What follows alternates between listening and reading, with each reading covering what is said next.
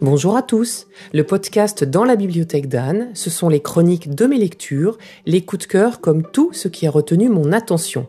Vous pouvez également me retrouver sur www.danslabibliothèquedanne.com. Bonne écoute. Quel conteur ce Claudel. Il faut que je rattrape mon retard et lise tout de lui.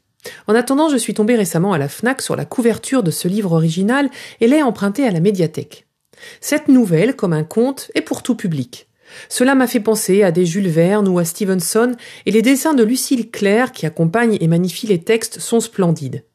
Ce livre a la taille d'un carnet, à la couverture rigide, et je viens de passer un moment délicieux à le lire en prenant bien le temps de contempler les dessins avant de tourner les pages.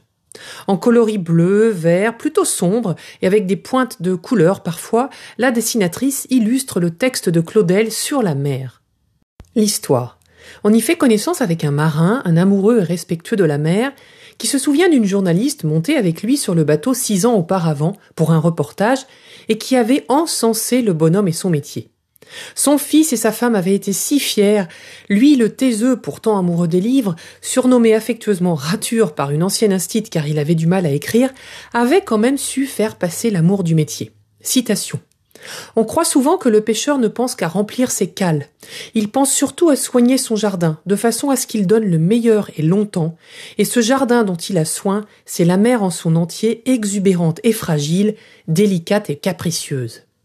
Et de nous expliquer son quotidien sur son bateau nommé comme lui Rature, son travail avec le Gadjos et son fils pendant quelques années jusqu'à ce que celui-ci tourne le dos au métier et à la mer.